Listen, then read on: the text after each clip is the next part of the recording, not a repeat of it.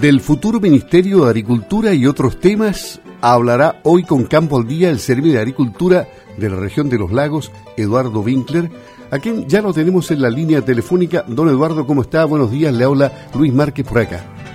Hola Luis, muy buenos días, muchas gracias por contactarme y un saludo para todos los radioescuchas de Radio Sago. Bueno, y comencemos con el futuro Ministerio de Agricultura, porque en el Congreso se está discutiendo la creación del Ministerio de Agricultura, Alimentos y Desarrollo Rural, que incluye al mar. Pero del mar también vienen vientos borrascosos a veces. ¿Cuáles son los principales cambios que impactarán la cartera que usted dirige a su juicio? Así es, es, un lindo proyecto, porque aquí lo que se plantea es mirar el campo, la ruralidad como un todo eso incluye también a la pesca, incluye también a los mariscadores, incluye el desarrollo rural propiamente tal, no solo la agricultura pequeña, grande y mediana, sino eh, la conectividad, em, la parte de silvicultura, la apicultura, o sea, todo el desarrollo rural como un como una gran eh, como un gran tema a analizar con un ministerio que lo atienda desde todos los lados. Claro, y el, problema o las piedras en el camino vienen del mar, ¿no es cierto? Ahí, ahí no hay no hay mucho, mm, no están muy contentos, digamos, eh, no, no les gusta que, que, los coloquen juntos con la agricultura. Eh, ¿Esto se puede allanar? Pero mire, lo que pasa es que eh, históricamente la, la pesca y el mar, la, actividad en el mar ha estado relacionado con la agricultura. En, es una cosa de los últimos de las últimas décadas donde se separó y, pesca pasó a economía pero en realidad históricamente siempre ha estado juntos yo lo que invito es a los pescadores que, que son solo pescadores porque existe mucha mucha gente aquí en la región que durante los meses de invierno se dedican a la pesca puede ser al congrio al pulpo y en la época de primavera verano dependiendo las veas se dedican a la agricultura. Entonces yo les invito a, a que conozcan la realidad de aquellos que se dedican a ambas actividades y vean cómo el Ministerio de Agricultura, a través de instituciones tan importantes como por ejemplo INDAP, apoyan a esos agricultores que también son pescadores. Ahí van a ver que en el fondo la visión que tiene el Ministerio de Agricultura desde el punto de vista productivo y de atender hasta las necesidades de los productores más pequeños, o en este caso los pescadores más pequeños, van a ser, van a ser muy favorables para ellos. Ahora, e, este cuerpo legal, esta ley, eh, se supone que tendrá una larga discusión, ¿no? Por supuesto, aquí no se va a dejar ningún cabo sin atar, aquí estamos viendo temas muy amplios, eh, incorpora, como le digo, la silvicultura, el alimento, la producción de alimentos, y la agricultura no solamente sacar productos o materias primas de la, de la tierra o, de, o, animales del campo, aquí estamos hablando de producir alimentos de primer nivel, también tenemos la apicultura, tenemos, bueno, vamos, espero que tengamos también todo lo que es la pesca, eh, tanto pesca como eh, mariscos, y todo ese, todo ese producción de alimentos de distinta naturaleza que tenemos acá en la región, que es una de las regiones que tiene por un lado la mayor producción agrícola y una gran industria y de pesca industrial y artesanal. ¿Usted eh, ha conversado con dirigentes de, la pesca? Con, algunos dirigentes, pero por temas, yo le diría hoy en día, más relacionados a las cuarentenas y a la pandemia, en donde hemos estado tratando de ayudarles eh, y pidiéndole la, cooperación, por ejemplo, en Maullín, a los dirigentes que nos ayuden a determinar qué, qué agricultores o pequeños agricultores que no están enrolados en, por ejemplo, en INDAP o los PRODESAL, necesitan ayuda en estos, en estos momentos de pandemia. Respecto al tema del nuevo Ministerio de Agricultura, más que verlo con dirigentes, me he reunido con, con pescadores. Eh, por ejemplo, estuve en Calbuco con don Juan Carlos Cachi, que se dedica en los meses de mayo, junio, julio y agosto a la pesca del pulpo y del congrio y el resto de la época tiene un, predio que en donde es usuario INDAP y tiene producción de hortalizas, papas, inclusive de ovinos. Ah, perfecto. Bueno, vamos a ir viendo cómo se desarrolla esta materia que eh, es de larga discusión en el plano legislativo. ojalá que no sea tan largo. bueno, ojalá. Pues. Ahora andan las cosas un poco más rápido, parece. Mm. Nuevamente estamos enfrentando también una semana de cuarentena en Osorno, Puerto y en otras comunas rurales de la región. Eh, ¿Cómo se está desenvolviendo el mundo agrícola en, esta pandemia? No, el campo no para, lo hemos, lo hemos visto que no para, ¿no? Exactamente, yo creo que la, agricultura ha sido un ejemplo de cómo se puede seguir trabajando en pandemia, cómo se puede seguir produciendo, aun con las restricciones que tenemos, respetando las reglas de la autoridad sanitaria. Nosotros no hemos tenido mayores brotes eh, en, ningún tipo de sistema productivo agrícola, ya sea grande, mediano, pequeño, en, centros de, digamos, de elaboración de alimentos, de, de leche, por ejemplo, o de carnes, no hemos tenido mayores eh, brotes. Y ha sido un ejemplo, hemos mantenido la cadena de abastecimiento funcionando, hemos tenido que saber lidiar con algunos, eh, digamos, demoras en los pasos de los camiones, porque están los cordones sanitarios, porque hay que tener, hay colas de repente, pero sigue funcionando muy bien y, muy, y con mucha salud de parte de, de las personas, que es lo que más nos interesa. ¿Y el, trabajo de temporada, como es la recolección de frutas, se verá afectado o esto ya es una mecánica que va a funcionar como todo el tiempo bastante bien? Mire, yo creo que hoy en día no hay nada que no, no haya sido afectado por la pandemia, pero eh, ya hemos tenemos la experiencia en, la zona central, se siguió cosechando este invierno otros frutos que, que producen ellos en pandemia. Como ministerio tenemos protocolos ya diseñados hace meses de cómo se tienen que ser eh, porque la actividad misma, aunque sea eh, eh, masiva de harta gente, cosechar fruta, por ejemplo, en, que, es, lo que reúne más gente, es una actividad que igual mantiene un cierto distanciamiento físico. los problemas mayores son el transporte, que está claramente regulado hoy en día, cómo se debe transportar el personal a las distintas faenas, y en el caso de los casinos y de los y de los usos de los servicios higiénicos. Pero pero estamos muy preparados, esto está conversado con el Servicio de Salud, y creemos que aun cuando va a tener algunas dificultades adicionales, debiera ser una temporada de cosecha, espero, lo más, lo más fructífera posible. Bueno, y la fruticultura sigue teniendo un, eh, gran futuro, ¿no? Eh, lo vamos a ver más adelante, en todo caso. Eh, pero este tema económico que, que se une al tema sanitario es tremendo, porque el mundo, el país, la región pasan por una difícil situación económica el sector agrícola ha sorteado este complejo momento de la economía. ¿Qué visión tiene de aquello? ¿Cómo abordarán la reactivación desde el sector? Porque algunos también han sufrido las consecuencias. No todos, pero algunos, sí. Por, supuesto, sí, esta pandemia, los niveles de, esta enfermedad y de lo que sea los resultados que ha tenido y las complicaciones que nos ha traído, obviamente que a todos nos afectan de alguna forma u otra, pero claro, como dice usted, la agricultura ha sido una actividad que ha sido de las menos afectadas, no podemos compararla con otras que han, que han tenido catástrofes económicas. Y lo bueno es que yo siempre he dicho, eh, la agricultura estoy seguro va a ser una de las locomotoras que van a, que van a empujar este carro de la recuperación económica.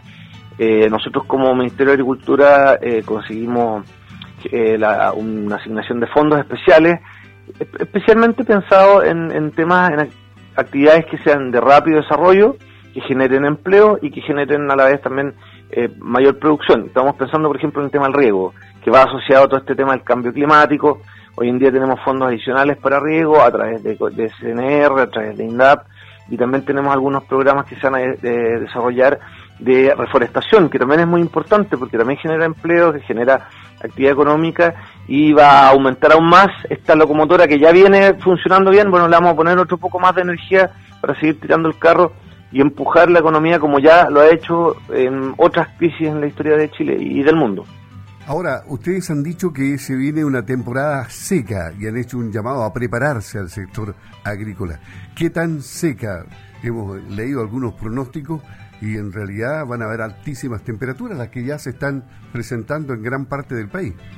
Sí, ahí tenemos un, desafío adicional, eh, no solo en la región, la región la verdad que el año pasado tuvo un, año bastante bueno desde el punto de vista de, los incendios forestales, por ejemplo, que, es una de las grandes complicaciones y riesgos que tienen traen las temporadas secas. Este año más encima, como tuvimos un invierno con más normal, con lluvias más normales, hay mayor cantidad de material de follaje, perdón, de, de, árboles, de arbustos, de pastizales, que si vienen temporadas secas como se esperan, como muy bien dice usted, se espera que vamos a tener un principio de verano bastante seco y con alta temperatura, eso es, eso es, eh, eh son las condiciones ideales para incendios forestales.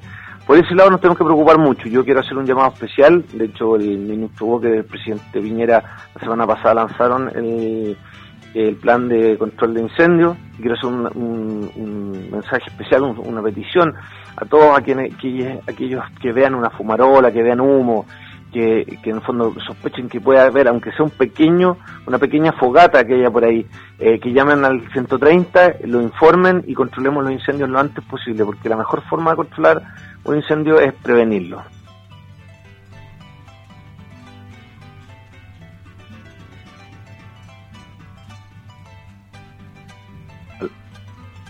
¿Aló?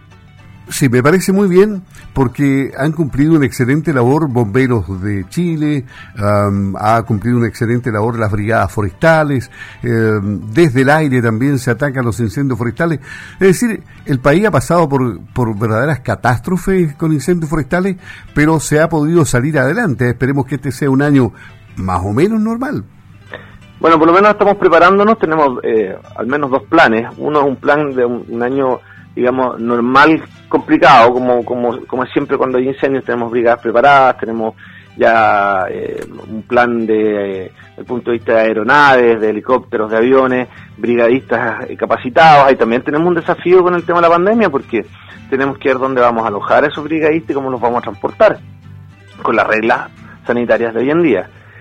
Y, por otro lado tenemos un plan en caso de que, esto fuera más, más complicado aún. Esperamos que no sea necesario ocuparlo, donde se suman brigadas y se suman aeronaves.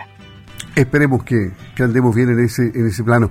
Y, finalmente, eh, lo que estaba adelantando, que lo íbamos a dejar para más adelante, el tema de los frutales, que ha sido todo un fenómeno en, el, en la última década, con el traslado de los frutales hacia la zona sur del país, donde ya tenemos una buena producción, pero sigue aumentando la cantidad de, de interesados en entrar en este tema.